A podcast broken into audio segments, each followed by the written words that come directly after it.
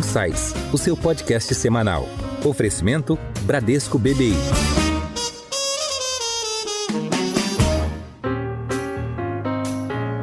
Olá, bem-vindos a mais um episódio do Insights, o seu podcast que traz ideias que provocam um novo jeito de pensar. Eu sou a Priscila Forbes e hoje nós vamos falar sobre vacina.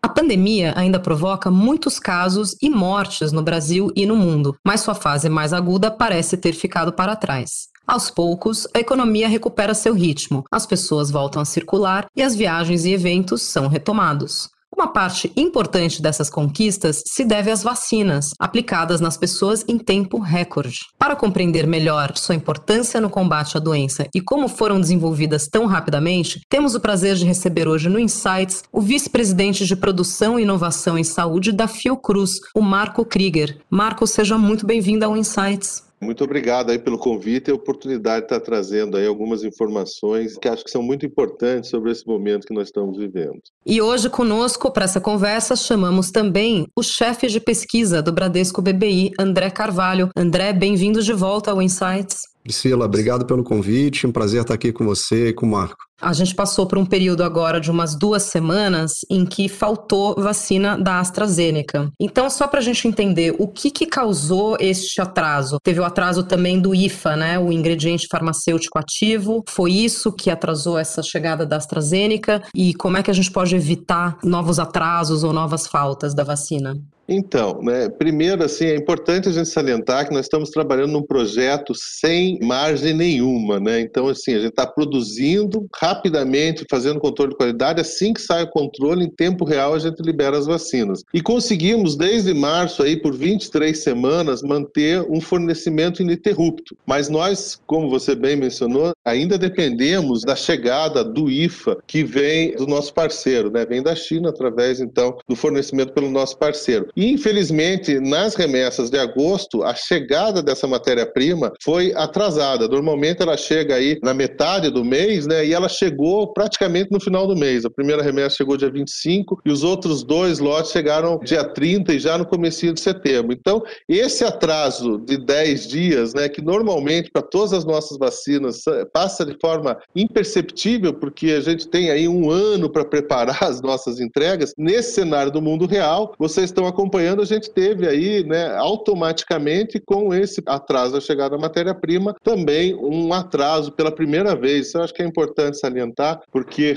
claro, que num processo como esse, onde a gente está numa campanha de vacinação inédita, e essa é a vacina mais utilizada no Brasil, né, a gente está vacinando aí, já foram utilizadas quase 100 milhões de doses da vacina, né? Já temos aí a produção de mais 15 milhões de doses finalizadas, liberamos aí as primeiras, como você bem mencionou ontem, faremos mais liberações essa semana ainda, e na semana que vem a gente espera já estar na normalidade e estamos aí é, negociando com os nossos parceiros para que esse, essa situação não se repita. Né? Ela foi decorrente de um surto de coronavírus no aeroporto de embarque dessa matéria, onde então o embarque das cargas foi suspenso até que a situação fosse resolvida. Então essas pequenas intercorrências podem acontecer, mas é um projeto que a gente tem aí uma expectativa de conseguir manter nos próximos meses a mesma consistência que nós mantivemos de março até agora.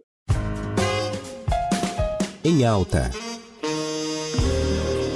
Marco, o que os estudos mais recentes eles revelam sobre a eficácia da vacina da AstraZeneca em relação às variantes do coronavírus? É, o que, que a gente pode dizer sobre a necessidade de uma terceira dose de reforço? Seriam só para idosos ou seria para todos? Então, nós temos aí um nível de informação ainda também em tempo real, né? Nós estamos aí aplicando esses regimes de vacina estão sendo avançados, mas nós temos aí muito boas notícias, né? Primeiro, acho que é importante dizer que nem todas as vacinas e nem todas as idades vão ter o mesmo comportamento. A gente ainda precisa aprender isso de uma maneira mais com mais tempo, né, de avaliação. A gente está vendo que mesmo vacinas que têm um ótimo desempenho estão precisando de uma terceira dose. No caso da vacina da AstraZeneca Que no Brasil é produzido pela Fiocruz, a gente tem boas notícias, né? Nós já temos aí dados de efetividade com dados de mais de 100 milhões de pessoas vacinadas no mundo real, e a gente está conseguindo ver aqui no Brasil uma repetição dos dados de efetividade que foram vistos lá fora. Então, assim, uma proteção muito grande mesmo para infecção assintomática, para infecção de sintomas leves também uma proteção muito grande, isso aí beirando de 75% e 80%, e mais importante do que isso, né, a proteção contra os casos graves, contra hospitalização, contra internação em UTI e principalmente contra o desfecho fatal, né? Então, a gente tem aí proteções acima de 95% para a maior parte da população. Os nossos dados aí do mundo real mostram que essa proteção ela é quase que homogênea até praticamente 90 anos. Nós temos uma pequena queda depois de 90 anos, mas essa queda é pequena, né, se comparado, por exemplo, a outras vacinas. Então a gente está com uma vacina que tem dados do mundo real muito impactantes e esses dados foram obtidos no cenário já de variantes de preocupação. Nós tivemos aí a variante gama, que é uma das variantes que está dando maior preocupação em relação às vacinas, né, a variante gama e a variante beta. Elas têm uma resposta à proteção pós-vacinal um pouco menor do que o coronavírus original e a variante alfa, que foi a primeira da Inglaterra, e mesmo a delta, que é essa agora de grande preocupação. A beta e a gama, elas têm uma dificuldade maior aí, mas nós tivemos um excelente resultado aqui no Brasil e por enquanto,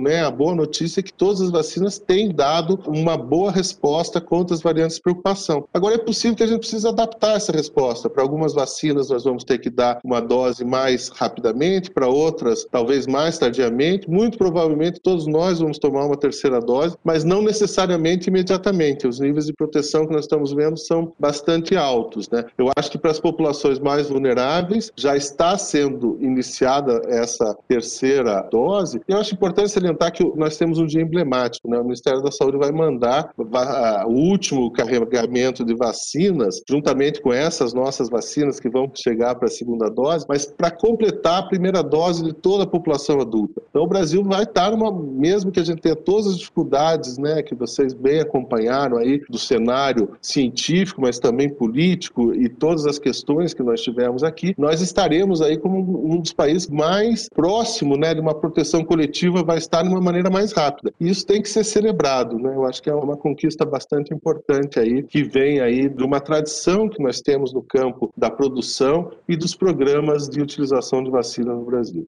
Marco, a vacinação no Brasil começou em 17 de janeiro. Inicialmente, o Brasil tinha disposição a Coronavac, né? E em seguida veio a Fiocruz em parceria com a AstraZeneca, né? Hoje nós temos também os imunizantes da Pfizer e da Janssen, né? Que é o de dose única. Qual a importância de termos aplicação de várias vacinas, né? Pensando na população como um todo. E aí eu aproveito também e pergunto se existe realmente uma melhor eficácia na aplicação doses combinadas, né? Então, por exemplo, uma primeira dose de AstraZeneca com uma segunda dose de Pfizer, por exemplo. Ok, vamos por partes então, né? Em primeiro lugar, assim, acho que a questão mais importante de nós termos mais disponibilidade de vacina é nós chegarmos nessa proteção coletiva, né? A vacina ela tem dois grandes objetivos. Primeiro, o objetivo pessoal, né, de você estar protegido, né, para infecção, para infecção sintomática e para os casos mais graves. Mas mais importante do que a proteção individual é a proteção coletiva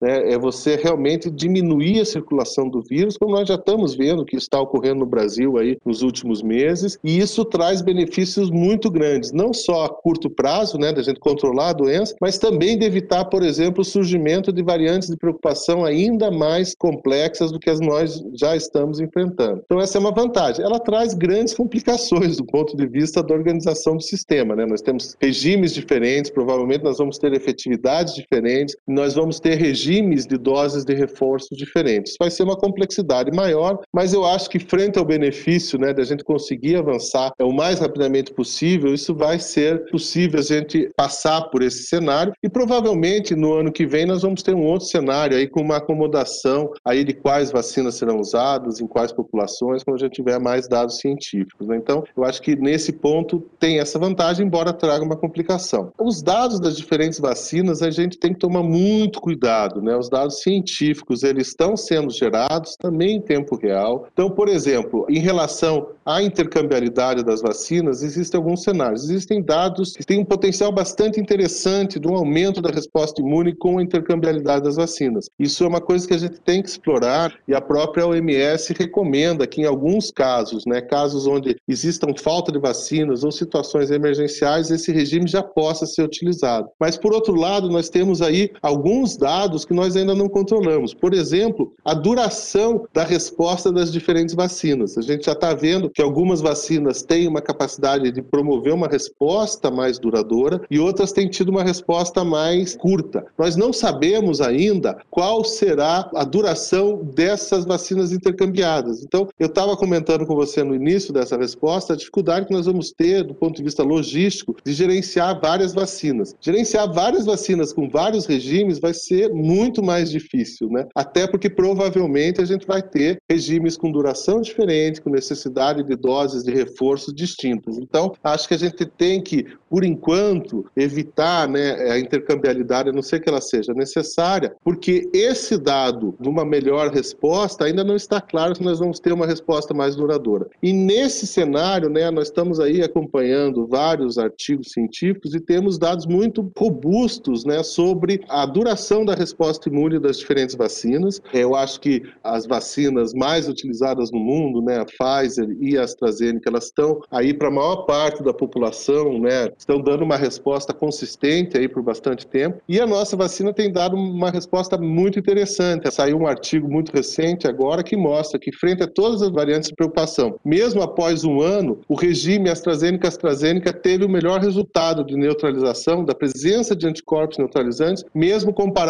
à vacina intercambiada Pfizer e AstraZeneca ou o regime com duas doses. Então, a posição da Fiocruz é que até que a gente tenha esses resultados desses estudos clínicos sobre a duração, é mais seguro a gente utilizar os regimes de dose homogênica, até porque não existe evidências que a gente tenha uma grande melhora nessa intercambiabilidade até o momento para essas vacinas. Marco, parece que a Fiocruz vai produzir todas as etapas da vacina da AstraZeneca aqui no Brasil, nos tornando completamente autônomos e nos fazendo interromper a importação dos insumos da China. Você poderia nos atualizar em que pé está essa produção 100% da vacina da AstraZeneca no Brasil? Então, eu acho que, primeiro, assim, essa produção já está acontecendo. Nós já estamos aí com mais de um lote em processo de produção, finalizando essa primeira produção. É claro que depois da produção nós temos, é, que é um ciclo um pouco maior do que o ciclo que nós temos no processamento final, que é de mais ou menos um mês, né? Então a gente recebeu de forma análoga a matéria-prima no final de agosto, estamos liberando agora, meados de setembro. É um ciclo de mais ou menos 20 dias. O ciclo da produção do IFA é um ciclo de 90 dias. Então a gente precisa de mais tempo, a gente já iniciou a produção em julho, nós já estamos finalizando aí as primeiras produções. Nós vamos ter que fazer o controle de qualidade e esse controle de qualidade ele, é, ele é, também é mais demorado porque a gente tem que ver se não tem, além de nenhuma contaminação bacteriana, que é o que a gente faz no processamento final, que demora 14 dias, nós temos que fazer vários testes existe contaminação, qualquer tipo de contaminação com outro vírus, né? Se o vírus perdeu as características vacinais e esses controles eles demoram em média 45 dias. Então a gente vai entregar a vacina no quarto trimestre desse ano. Vai ser entregue já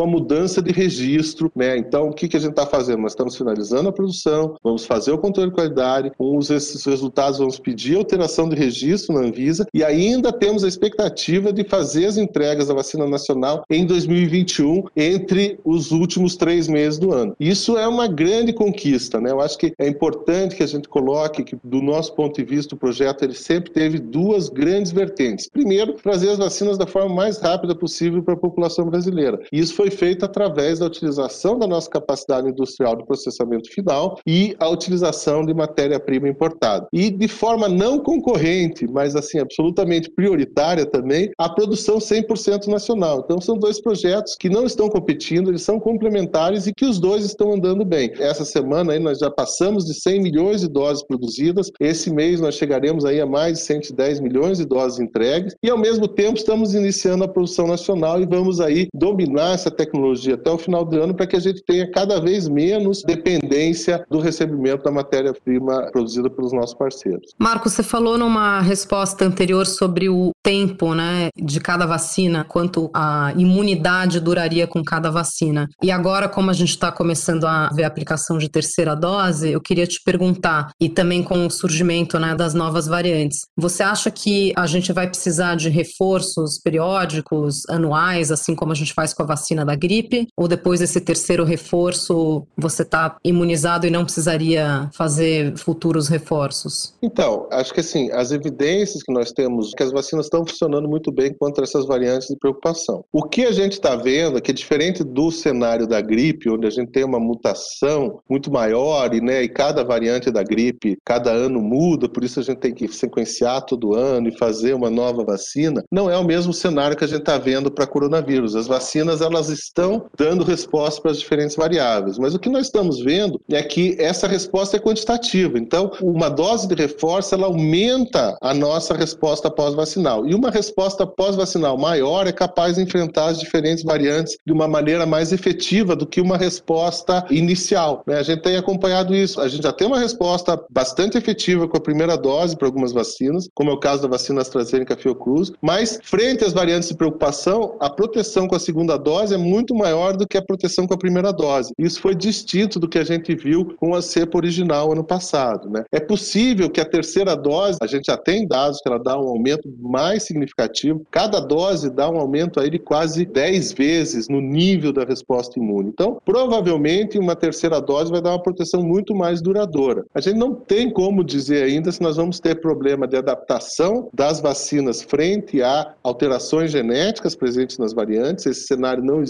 até o momento, mas é possível que ele exista no futuro. E é possível que a gente tenha aí um cenário intermediário, né, de uma terceira dose, depois uma dose de reforço, depois de alguns anos. Dificilmente a gente vai ter um cenário como é o da gripe, da vacinação todos os anos. Provavelmente nós vamos ter um meio termo, né, entre um regime de dose que vai precisar de algum reforço. Nós temos algumas vacinas que precisam de reforço a cada 10 anos, como é o caso, por exemplo, da vacina para tétano. Algumas a gente precisa de um reforço na vida, como é o caso da vacina para febre amarela. Algumas a gente toma só quando criança e nunca mais precisa se preocupar, como é o caso da hepatite B. Então nós não temos ainda as evidências para poder dar com segurança essa sua resposta. As evidências evidências apontam que provavelmente todos nós vamos tomar uma terceira dose. Essa dose ela está sendo mais necessária para as populações mais vulneráveis, principalmente os idosos, frente às variantes de preocupação. Mas por segurança, né, é bom que a gente coloque aqui que vacinas a gente não toma quando a gente está numa pandemia para curar as doenças, como a gente está fazendo agora. A nossa campanha de vacinação é para evitar que essas doenças apareçam, que as pessoas fiquem doentes. Então, com essa analogia, provavelmente todos nós vamos ter que tomar alguma dose de reforço para manter essa proteção num cenário desejável, né, e um controle aí da pandemia no futuro. Marco, uma pergunta muito recorrente que a gente ouve é quando tudo isso vai acabar. E você disse aqui que a gente está prestes a completar a primeira dose de vacina para toda a população adulta brasileira, o que sem dúvida nenhuma é um marco muito importante. Quando é que você acha que o Brasil vai atingir imunidade de rebanho ou erradicar a doença? Então, nós já estamos aí com números bastante significativos, né? A gente tinha essa expectativa que em algum momento entre, na verdade a gente esperava até que um pouquinho mais para frente, outubro aí a gente estivesse chegando numa imunidade tão alta como a gente conseguiu chegar agora. Nós tivemos aí uma redução bastante grande do número de casos, do número de óbitos aí nos últimos dois meses, né? Chegou a 70%. Então realmente é notável esse avanço que nós estamos tendo com a vacinação. O que eu gostaria de colocar é que a gente entende a expectativa, né, do fim dessa situação, mas não necessariamente a vacina é a única arma que a gente vai ter. Né? A gente está vendo aí em alguns países que começaram a ter uma vacinação muito mais precoce do que do Brasil e que estão tendo agora terceiras e quartas ondas. Né? Então é importante que a gente mantenha aí uma posição intermediária. Está passando, mas talvez não seja a hora da gente abrir mão de todos os mecanismos de controle. E uma das coisas que eu acho que é importante a gente salientar É que a ciência está fazendo a sua parte. Nós conseguimos fazer uma vacina de uma maneira muito rápida, nós estamos desenvolvendo, desenvolvemos testes, mas precisa, além da ciência, né, a boa aplicação desse conhecimento científico. Então, é muito importante que a gente mantenha aí um controle para que a gente minimize essa etapa final e evite que ocorra no Brasil o que infelizmente está ocorrendo em outros países, que é um retorno aí de uma pandemia muito mais branda, né? As vacinas já diminuíram o número de mortes e tal, mas o número de casos ainda está crescente. Então é, é importante que a gente busque esse equilíbrio, porque é muito difícil, né? O ser humano é um ser social, mas talvez a gente não possa retornar tão rapidamente a todas as nossas atividades, tem que buscar um meio termo aí para poder garantir essas conquistas, né, que foram bastante difíceis de serem obtidas. Em Foco. Marco, você falou aqui no início também que a gente conseguiu desenvolver as vacinas aí em tempo recorde, né? Conta pra gente, fazendo assim um pouco de uma retrospectiva, como se dá o processo desde a identificação né, de um contaminante novo até as pesquisas iniciais, as aprovações né, dos órgãos de saúde e aí efetivamente a produção. Em quanto tempo se deu essa produção tão rápida? Então, normalmente, o tempo médio de desenvolvimento de uma vacina é 10 anos. Você precisa ter o conhecimento científico, né, desenvolver, fazer os estudos básicos de imunologia, depois desenvolver o produto, fazer ensaios em animais, né, o que a gente chama de fase pré-clínica, mostrar que a vacina protege primeiro em modelos animais, depois que ela não é tóxica. Aí você entra nas fases clínicas humanas. Cada fase clínica dessas demorava mais ou menos um ano e meio. Aí você fazia de forma sequencial, da fase 1 para fase 2, para fase 3, cada um com um objetivo. Primeiro objetivo, você tinha ver se tinha uma segurança de usar. Então usava um grupo pequeno de pessoas, aí na casa de centenas. Numa fase 2, você já quer ver, bom, além de ser segura, se ela dá uma resposta esperada, né? Essa resposta era medida mais pela presença da resposta imune, né? Testes para avaliar de anticorpos. Isso aí você fazia com alguns milhares de voluntários. E depois de ter esses dados, olha, ela é segura, ela induz uma resposta imune, você partia para o estudo fase 3, que era ver se ela realmente era eficaz no que se propunha, a proteger a doença. E aí você precisa ter um número muito grande de voluntários, aumenta teu conhecimento sobre a segurança, mas para você poder comparar, né, se essa vacina dá uma resposta efetiva mesmo e você tem um modelo matemático que vai dizer quantos eventos você vai poder prever e comparar com seus controles, né? Então isso demorava 10 anos. O que aconteceu foi que nos últimos 20 anos nós tivemos três surtos de coronavírus e mais alguns surtos, surtos de H1N1, surto de Zika, surto de Ebola. Esses seis surtos dos últimos 20 anos e seus impactos na atividade humana fizeram com que importantes atores da saúde global propusessem uma estratégia de antecipação e preparo para uma eventual pandemia no sentido de desenvolvimento de plataformas de resposta rápida. Então, nós só pudemos fazer essas vacinas tão rápidas porque desde 2016 esse assunto estava sendo discutido. Em 2017 foram abertos importantes financiamentos, né? Só um dos modelos que foi feito foi uma organização chamada CEP, que é uma coalizão para o enfrentamento de pandemias, para a preparação para o enfrentamento das pandemias. Essa iniciativa foi lançada em Davos em 2017, teve um recurso de 500 milhões de dólares, né, que foi dado pelos seus sócios fundadores, a Noruega, o Japão, a Alemanha, além disso, a Fundação Bill e Melinda Gates e a Fundação Wellcome Trust. Nós fomos convidados, a Fiocruz, para participar do board inicial e acompanhamos esse projeto, né, desde o início, eu mesmo participei de algumas reuniões. E, nesse sentido, as plataformas de RNA da Moderna e a vacina de Oxford foram selecionadas, estavam sendo financiadas e foram desenvolvidos protótipos para Ebola e para MERS, que é um coronavírus também que aconteceu aí no Oriente Médio, né? Então, esses dados todos da ciência que eu falei para vocês, dos ensaios pré-clínicos, né, da questão toxicológica em animais já estavam definidos para essas novas plataformas. Então, com base na identificação do patógeno, né, o sequenciamento em menos de um dia já sabia quem era o vírus já tinha toda a informação genética. Isso é um grande avanço também. Só para vocês terem uma ideia, se a gente falar, por exemplo, a AIDS, que foi também uma emergência sanitária gravíssima que aconteceu no século passado, mais ou menos aí né, entre 40 e 50 anos, demorou três anos para identificar que era um vírus, que era um retrovírus e saber qual era o vírus. Né? Isso aí deu até um prêmio Nobel, mas deu também uma novela sobre a competição entre França e Inglaterra. Nós em um dia já tínhamos a sequência, nós já tínhamos plataformas de resposta rápida. É, em março, a primeira vacina entrou em fase clínica em humano, que foi a da Moderna, que era uma dessas que já estavam sendo financiadas. A Oxford entrou em abril. Então, assim, de uma maneira muito rápida, né, a gente já tinha dados de segurança. O mundo fez né, uma avaliação sobre como poder ter o um paralelismo entre as ações de avaliação de uma vacina. Então, esse paralelismo foi gigantesco, não só do ponto de vista dos ensaios clínicos, né, fase 1, fase 2, fase 3, elas estão acontecendo de forma simultânea. Você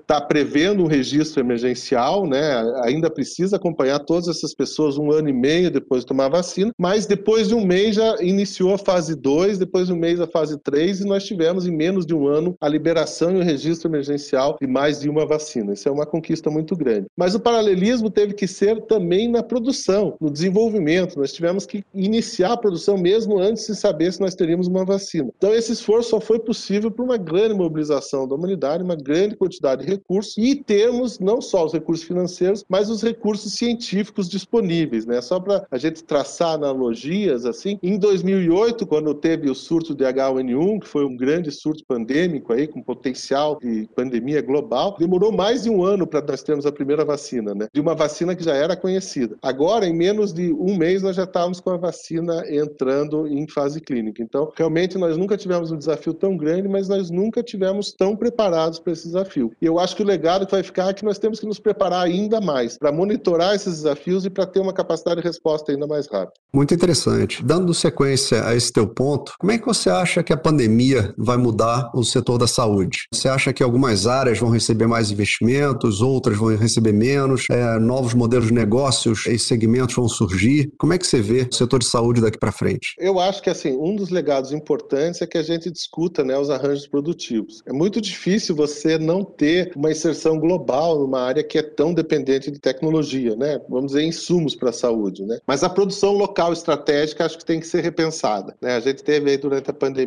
vários problemas de competição por diferentes insumos, desde máscaras, né, equipamentos de proteção individual, respiradores, testes diagnósticos e agora vacinas. Então, eu não tenho dúvida que a produção local, e o Brasil tem uma indústria que é capaz de fazer essa produção local, tanto pública quanto privada, e ainda mais em parcerias público-privadas, tem que ser reforçado. Até porque o custo-benefício da utilização da vacina é o melhor que se tem em qualquer investimento em saúde. Então, acho que nós temos que estar preparados não só para produzir, que nós estávamos e tivemos uma resposta relativamente rápida, mas talvez investir na nossa capacidade de desenvolvimento, de pesquisa, né, que é uma área que a gente sofreu aí muitos cortes nos últimos anos e seria importante resgatar um pouco a nossa capacidade de investimento aí na geração de conhecimento, no preenchimento de lacunas para que a gente pudesse ter novas ideias de desenvolvimento de novos produtos. A própria Fiocruz aí defende, né, há muito tempo uma teoria do complexo econômico industrial da saúde, né, tratando a saúde não como um gasto, mas como um investimento. Ainda mais num país que tem um sistema único de saúde, que é o maior sistema de saúde abrangente para a sua população, né? Nós somos quase 220 milhões que usamos o SUS, todos nós usamos em diferentes níveis, né? E 75% da população usa exclusivamente o SUS. Então, esse custo da manutenção, o uso racional desse investimento pode gerar que a gente incorpore tecnologia, desenvolva tecnologia e traga importantes resultados financeiros. Né? Eu coloco, por exemplo, a indústria farmacêutica brasileira nos últimos 10 anos, que foi um período de redução da atividade industrial no Brasil, cresceu a níveis quase que asiáticos, né? 10% ao ano. Então, realmente tem que se pensar na saúde, não só para o benefício, né, que é um direito de todos os cidadãos, mas o benefício econômico, né, do Brasil ser um importante player no desenvolvimento aí de soluções que melhorem a qualidade de vida, mas que também promovam aí um desenvolvimento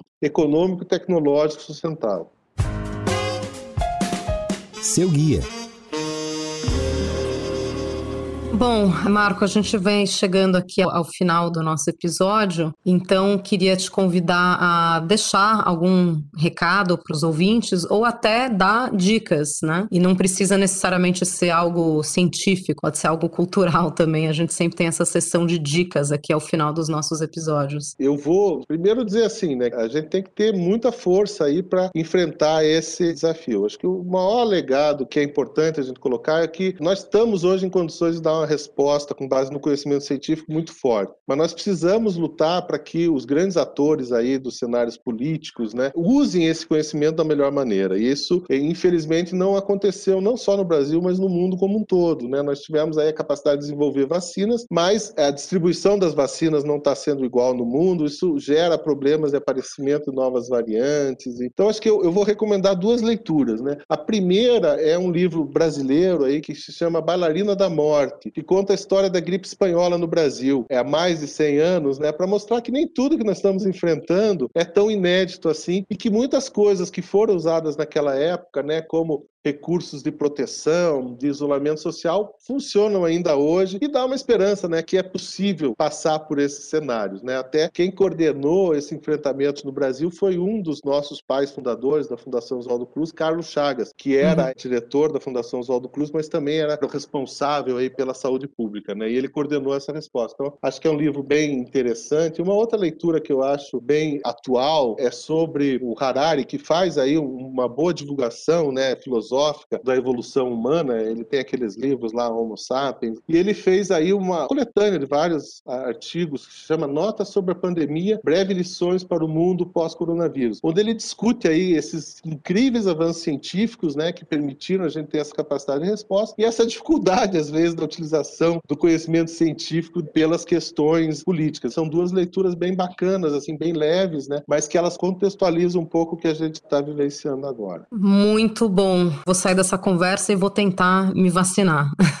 É isso. Esperando aqui ansiosamente a minha segunda dose. E vale a pena você esperar, eu acho que hoje, no momento, né, nem que seja alguns dias, vale a pena esperar, porque a gente já tem dados bem bacanas que a primeira dose mantém uma proteção bem alta e até o espaçamento maior entre as doses, ela dá uma resposta bem maior. Uma das coisas que a gente está vendo agora, que talvez essa queda de vacinas que a gente esteja vendo, é porque o espaçamento inicial foi muito curto e não dá tempo né, do sistema preparar a resposta e ter o segundo desafio. Então pode ficar tranquilo que você já está com um nível de proteção alto e vai ficar ainda maior aí nos próximos dias. A gente já tem estudos que as pessoas que tiveram Covid com uma dose já estão bem protegidas. Nós conversamos hoje com o Marco Krieger, vice-presidente de produção e inovação em saúde da Fiocruz. Marco, muito obrigada pela sua presença e por todos os esclarecimentos que você deu aqui aos ouvintes do Insights. Queria agradecer, né? Foi um prazer estar aqui com vocês e em nome da Fiocruz, né, essa oportunidade aí de trazer um pouco, né, dessa visão de quem está do outro lado lá, né, tentando enfrentar uma situação muito difícil, né, muito problemática, mas com a sensação aí de que vai trazer muito benefício aí para a sociedade brasileira. Muito bom. Queria agradecer também ao André Carvalho, chefe de pesquisa do Bradesco BBI. Obrigada, André. Obrigado, Priscila. Obrigado, Marco. Pontos muito interessantes que você levantou aqui para gente. Tomei nota de todos, acho que vale super a pena divulgar. Obrigado, gente. Vocês que nos acompanham já sabem, toda semana tem um episódio novo no seu Insights. Até a próxima. Tchau.